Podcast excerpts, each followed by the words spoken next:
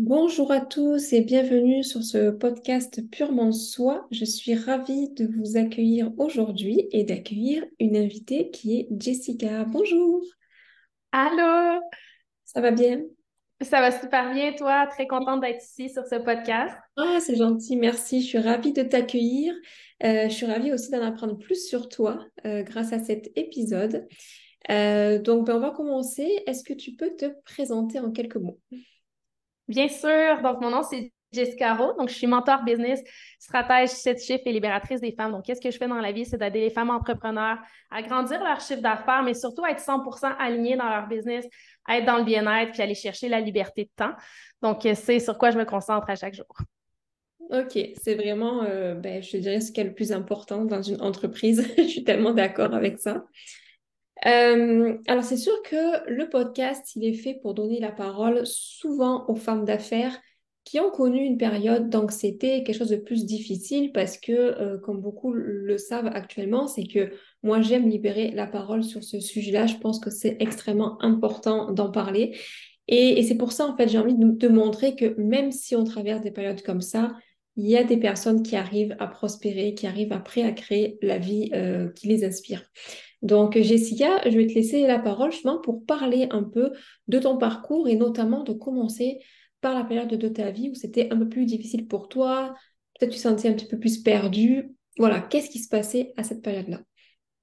Ouais, je vais commencer par le début, mais je vais faire ça quand même bref. Moi, j'ai toujours suivi un petit peu le conseil de ma famille. J'étais vraiment dans un chemin tracé, avoir un bon emploi, une bonne retraite, quelque chose de sécurisant. Donc, euh, j'ai étudié la médecine pendant près de cinq ans.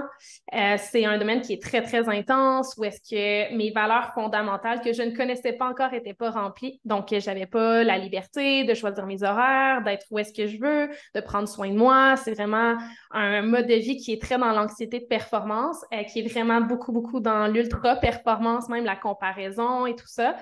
Mais j'avais ce désir-là d'aider les gens euh, jusqu'au jour où je me ramasse à 24 ans, gros burn-out, dépression. Euh, j'étais même plus capable de parler tellement j'étais en dépression sévère, beaucoup, beaucoup d'anxiété.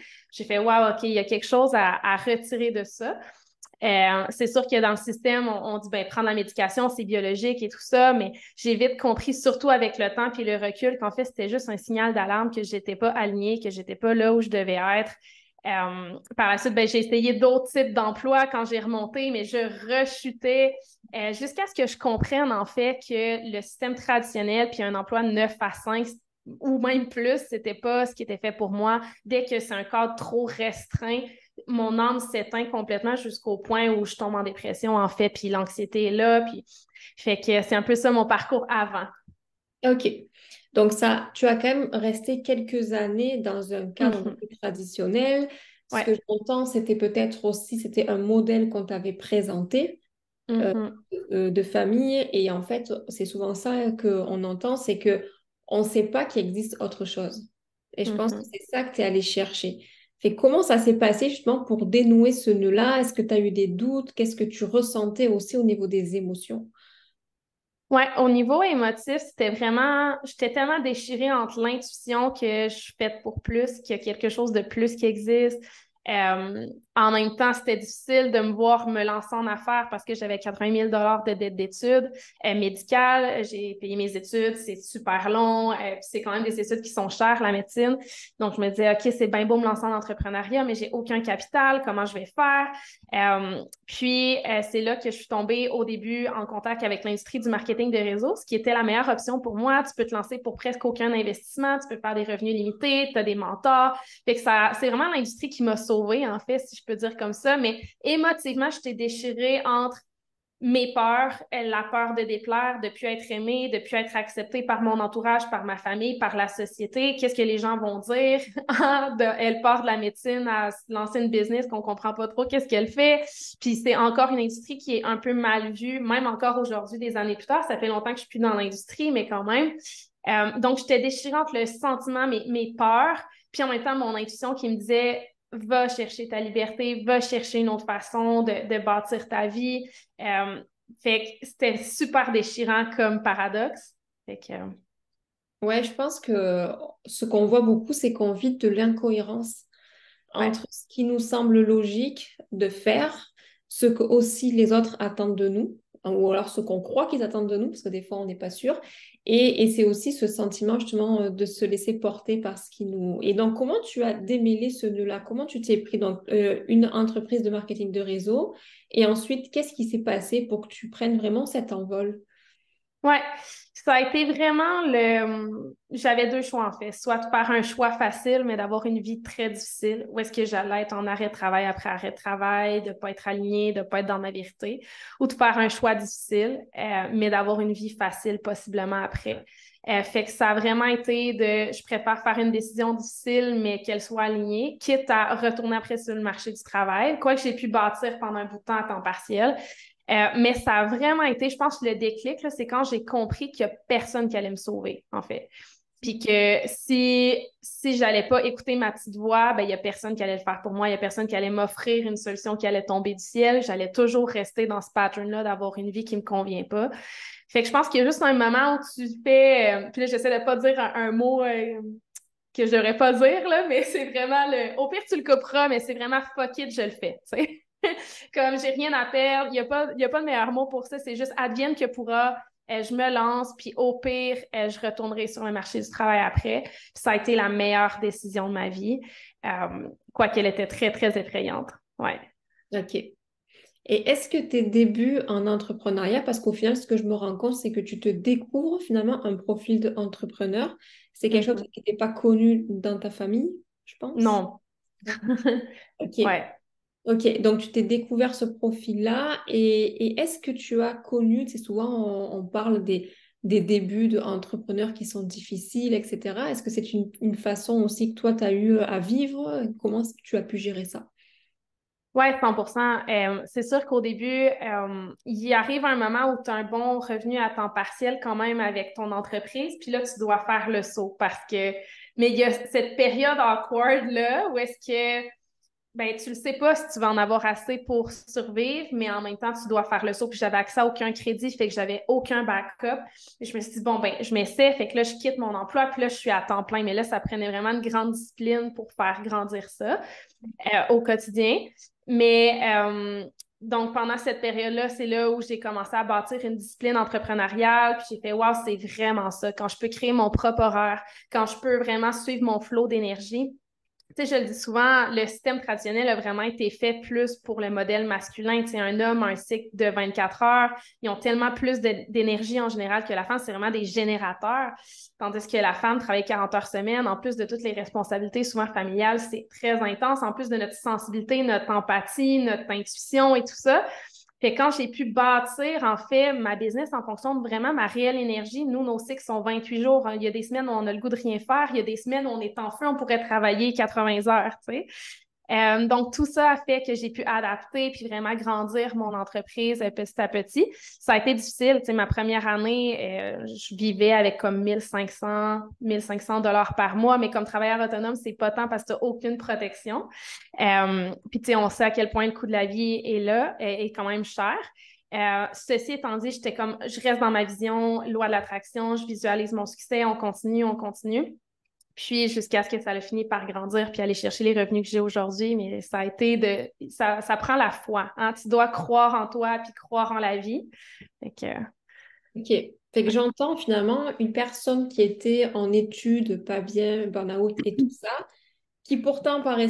C'est un système qui nous semble plus sécuritaire, à se mm-hmm. lancer vers quelque chose. Et souvent, ce que j'entends, c'est que quand on a de l'anxiété, c'est la question qu'on se pose, c'est que mais pourquoi on, va se mettre dans un pétrin pareil, c'est-à-dire dans l'entrepreneuriat où c'est encore plus insécuritaire. Puis moi, ce que je pense, les profils que je vois beaucoup, c'est que notre liberté est tellement importante que quand on n'a pas de la liberté, c'est là qu'on a de l'anxiété.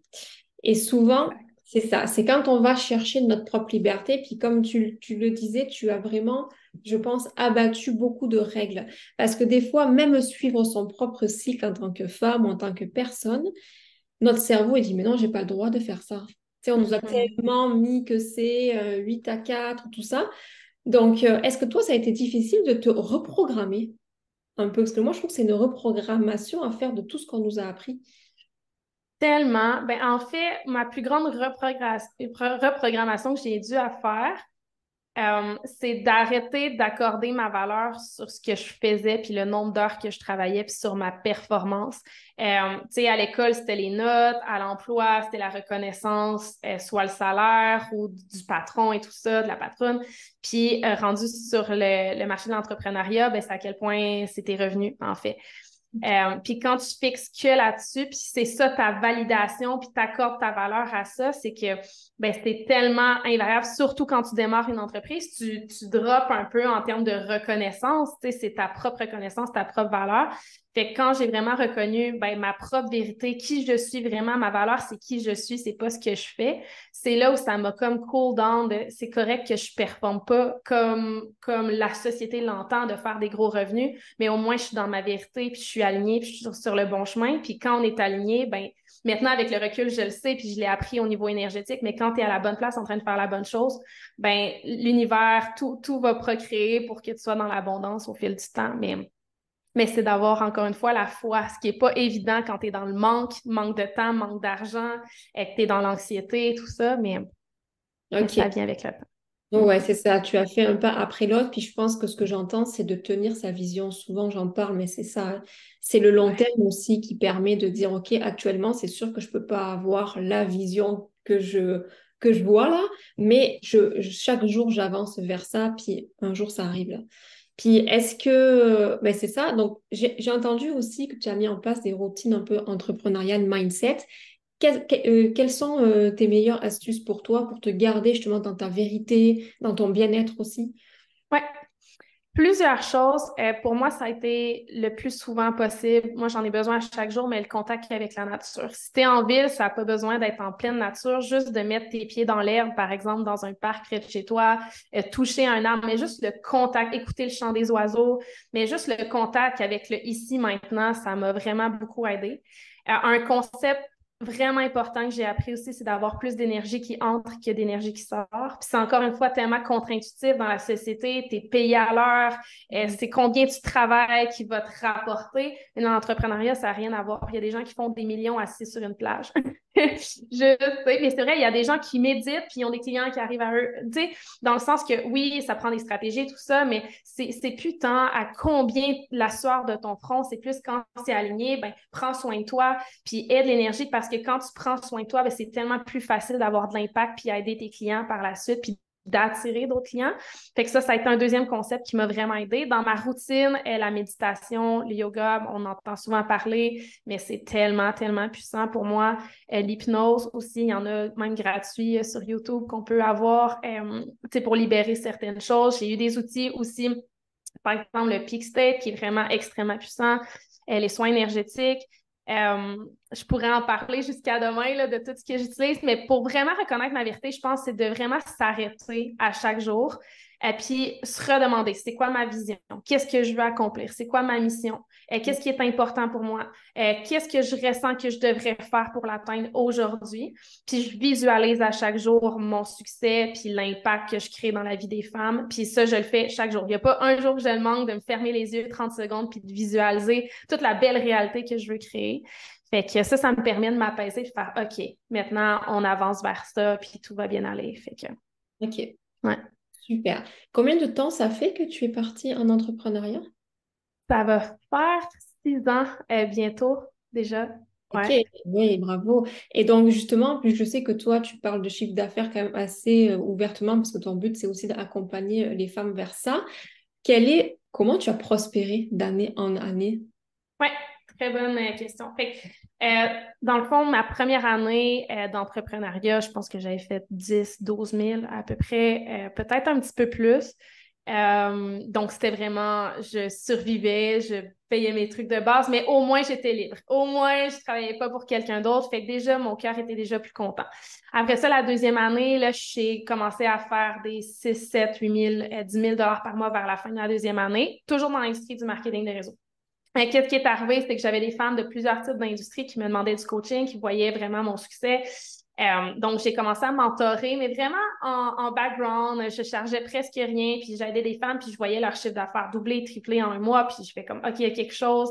Puis je me sentais tellement plus dans ma vérité, justement, à ce moment-là, de prendre du temps un à un, parce que dans l'industrie du marketing de réseau, c'est j'avais des équipes de milliers de personnes, je ne pouvais pas prendre le temps avec chaque personne. Dans l'accompagnement, je pouvais prendre plus le temps.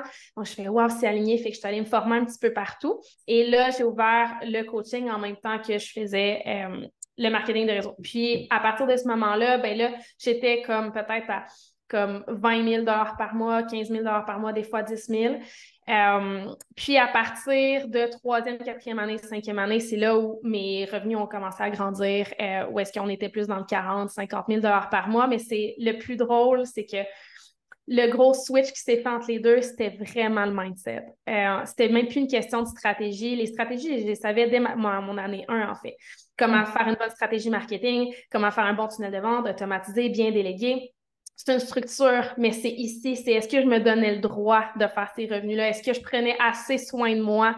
sais, je travaillais au début tellement fort pour prouver ma valeur. Puis quand j'ai plus pris soin de moi, mes revenus ont augmenté, puis ont été gardés. Fait que c'est toutes des choses à apprendre au niveau énergétique qui ont, qui ont amené à là où est-ce que je suis aujourd'hui. OK. Bravo. Et est-ce que tu as eu des employés? Euh, entre-temps? Oui. OK. Oui, c'est ça. Fait qu'en ce moment, euh, c'est sûr qu'au début, ben, j'ai engagé ma première adjointe virtuelle, je pense que ça fait trois ans de ça. Euh, je suis tellement pas bonne dans l'échelle de temps. Là. moi, le temps, pour moi, ça n'existe pas. Là. donc, j'ai engagé ma première adjointe virtuelle, après une deuxième. puis là, maintenant, ben, on a un petit peu plus que 20 personnes dans mon équipe. chacune spécialisée dans leur domaine différent. Fait que c'est sûr que là, il y a une grande partie de mon temps qui est associée au leadership de mon équipe. Mais OK. Fait que tout, tout, ça en gardant tes valeurs, ta liberté, en, en tout cas, c'est important. Puis finalement, tu est-ce que, est-ce que tu pourrais dire que l'anxiété est encore là, mais que tu la gères différemment? Ouais. Ouais, c'est ça.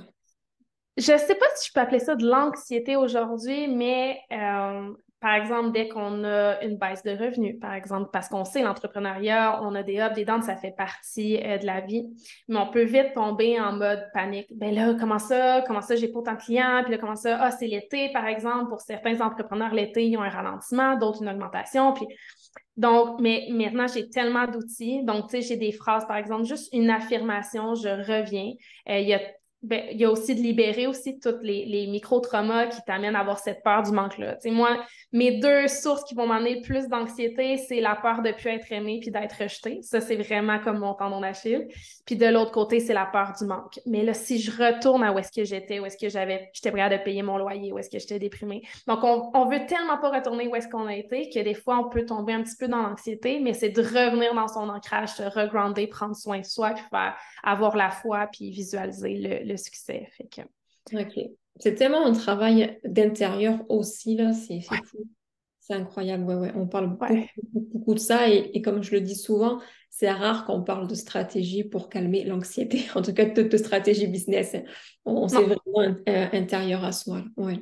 Ok. C'est vraiment intéressant. Puis euh, justement, euh, si toi, tu devais décrire une entrepreneur sereine, c'est quoi ta définition? Oui, je crois qu'une entrepreneur sereine, c'est sûr que la définition dépend pour tout le monde, mais pour moi, la sérénité, c'est avoir l'impression que tu accomplis ce que tu veux accomplir. Et je parle pas tant au niveau du faire, mais encore une fois de l'être, d'avoir l'impression que tu as un impact dans quelque chose qui est important pour toi.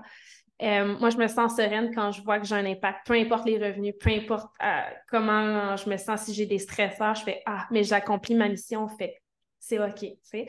Euh, ça, puis te sentir en sécurité, peu importe les conditions extérieures, peu importe ce qu'il y a dans ton compte de banque, peu importe la quantité de dettes que tu as, peu importe les stresseurs qui peuvent arriver, un, employé qui doit partir ou peu importe, de vraiment cultiver ce sentiment de sécurité puis tu es supporté par ce en quoi tu crois, l'univers, ton entourage, euh, Dieu, peu importe comment tu l'appelles.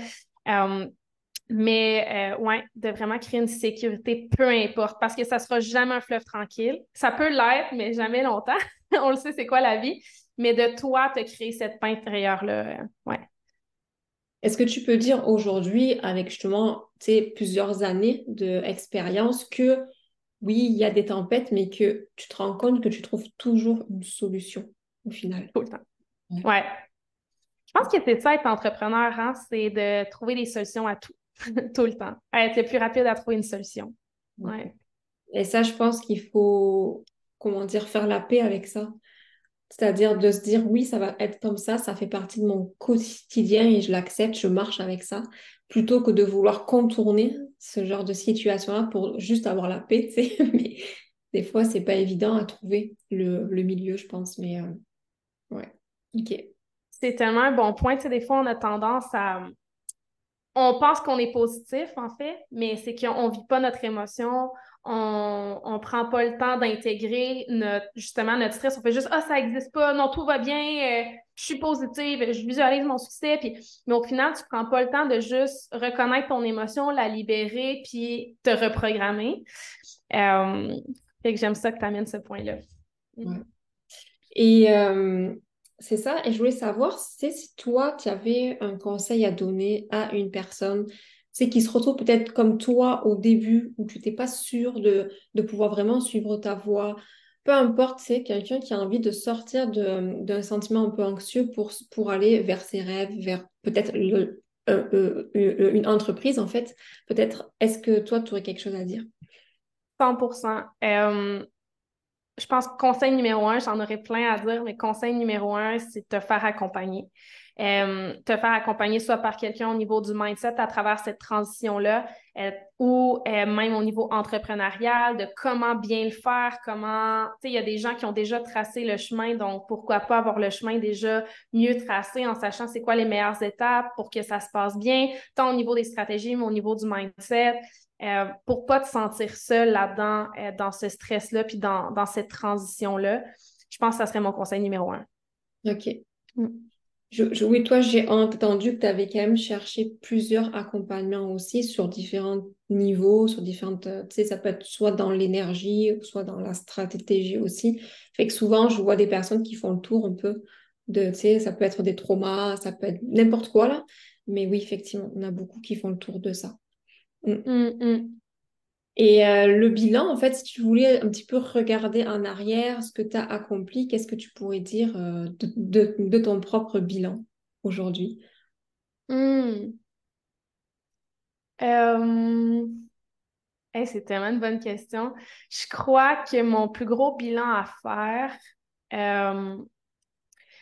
c'est même pas euh, associé aux revenus, c'est même pas associé à la liberté ou le style de vie que j'ai maintenant, quoique je suis très contente de l'avoir, mais c'est plus mon bien-être, comment je me sens bien aujourd'hui.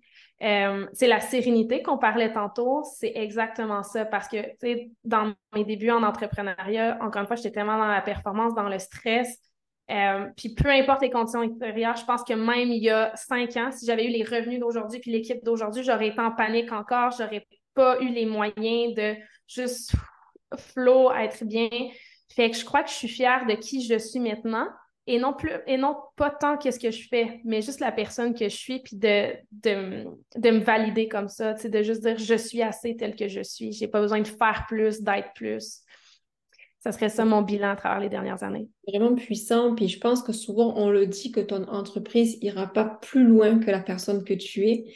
Et, euh, quand effectivement tu dis, moi, j'aurais peut-être pu avoir plus d'argent au début, mais si je suis pas capable de l'accueillir, d'être aligné avec ça, c'est comme si ça ne servait à rien en fait. Parce que c'est pas ça qui va calmer justement. Euh. Et puis pour, pour gérer une équipe aussi, ça prend un niveau différent aussi, une connaissance de soi aussi. Donc, euh, mais oui, c'est vraiment, je pense, euh, c'est une, grosse base que tu as donnée de, en fait, juste être bien avec soi. Euh, c'est un énorme bilan, je pense. Et, et en fait, c'est un petit peu ce qu'on travaille, je pense, quand, quand on veut se libérer d'une anxiété, peu importe d'où elle vient. Il y a effectivement des croyances de nos familles, mais après, ça va au-delà aussi. Après, c'est nous-mêmes avec nous-mêmes, quelque part. Tellement, mais j'aime ça qu'on parle de ça parce qu'il y a tellement d'impact transgénérationnel. Tu sais, l'anxiété, souvent, c'est même pas nos propres croyances, ça vient de génération en génération. Et puis des fois, c'est vraiment dans l'inconscient, c'est juste dans l'énergie. Une fois qu'on libère ça, tu sais, moi, par exemple, dans toute ma lignée familiale, presque personne n'est entrepreneur. Oui, ils ont été une petite partie, puis ça a échoué, puis ils ont retourné sur le marché du travail. Fait que j'avais tellement de peur, c'était tellement emmagasiné, mais une fois qu'on libère ça, c'est tellement puissant. Moi, je pense que souvent, les peurs, on les ressent au niveau du corps. Je ne sais pas toi, comment elles se sont manifestées, c'est le corps, ouais. Ouais. J'étais très malade physiquement. Euh, Mais tu sais, on appelle ça la somatisation dans la médecine, mais mes surrénales ne fonctionnaient pas bien, ma digestion non plus. Je faisais de l'inflammation partout, mais sans maladie concrète, observable. C'était juste pas très fonctionnel. Mais après, j'ai compris que c'était juste de l'anxiété chronique qui impactait toute ma santé générale. C'est pour ça que le rapport au corps, ben, je, en fait, je l'inclus de plus en plus dans mes accompagnements parce que justement, je sais que c'est quelque chose qui réagit au stress. C'est stress, anxiété, euh, il n'y a pas que ça là, mais une grande partie, c'est ça. Et, des fois, il suffit de le comprendre pour aussi nous euh, avoir plus d'énergie, puis, puis libérer en fait ces, traumas-là. Est-ce que toi, tu as, euh, est-ce que c'est l'hypnose qui t'a le plus aidé pour les libérations? Je crois que c'est, eh, j'ai eu tellement moins, mais je crois que ce qui m'a le plus aidé, ça s'appelle le Peak State. C'est pas encore très connu ici au Québec. Ça a été fondé aux États-Unis. Euh, maintenant, c'est ma partenaire avec qui euh, je travaille maintenant, mais c'est vraiment, on travaille vraiment au niveau de la génétique, du transgénérationnel, des traumas dans notre vie jusque dans le ventre de notre mère. C'est vraiment ce que, le, en peu de temps, m'a donné le plus de résultats. Euh, ouais. Je connais pas. Non, mais c'est bon. Belle découverte, j'irai voir ça. On va, oui. on va, on va explorer. non, parce que c'est ça, en fait. Il y a tellement de techniques. Puis je trouve que quand on se lance sur, sur son propre chemin, mais c'est à nous aussi d'aller explorer diverses approches pour justement trouver cette vérité à nous, euh, c'est libérer ce qu'il y a à faire. Et puis, c'est vraiment une quête personnelle. Puis, il ne faut pas partir découragé en disant, mais c'est un énorme travail. Non, on s'en fiche. C'est vraiment un pas à la fois. Puis, c'est être curieux aussi. Ah, mais c'est fou. Je ne pensais pas qu'on pouvait accumuler autant de mémoire, tu vois. Puis, le prendre un peu comme un jeu plutôt que comme un lourd travail. C'est moi, c'est ce que je pense. Je suis tellement d'accord avec ça. De voir ça comme un jeu au lieu de voir ça comme un gros travail. Ouais. Comme la business, en fait, comme tout dans la vie. Ouais, exact. Oui. Écoute, merci beaucoup. Pour le mot de la fin, est-ce que tu peux juste dire où est-ce qu'on peut te retrouver sur les différentes plateformes? Comment on fait? Ouais, donc je suis pas mal sur toutes les plateformes. Euh, le plus facile, je crois que c'est sur mon Instagram, Jessica Ro, petite barre en bas. Euh, sinon, sur Facebook, Jessica Rose, euh, c'est vraiment les deux plateformes que j'utilise le plus. Ok, super. Je vais mettre tes coordonnées de toute façon, tu sais, en légende quand les, ben, tout va sortir vers l'automne, je pense. Donc, merci beaucoup en tout cas pour Mais ça me fait plaisir. Vraiment, c'était vraiment intéressant. Puis je continue à regarder ce que tu fais. C'est toujours inspirant. Donc, merci. ben, même chose pour moi. Regarder ce que tu fais. C'est aussi très, très inspirant et fun à voir. Merci beaucoup. Puis merci à vous d'avoir écouté cet épisode. Euh, je suis ravie. N'hésitez pas à écrire vos commentaires. On est toujours heureux de pouvoir lire euh, ce que vous avez compris, ce que vous avez ressenti. Et ça sera un grand plaisir aussi de vous répondre. À bientôt.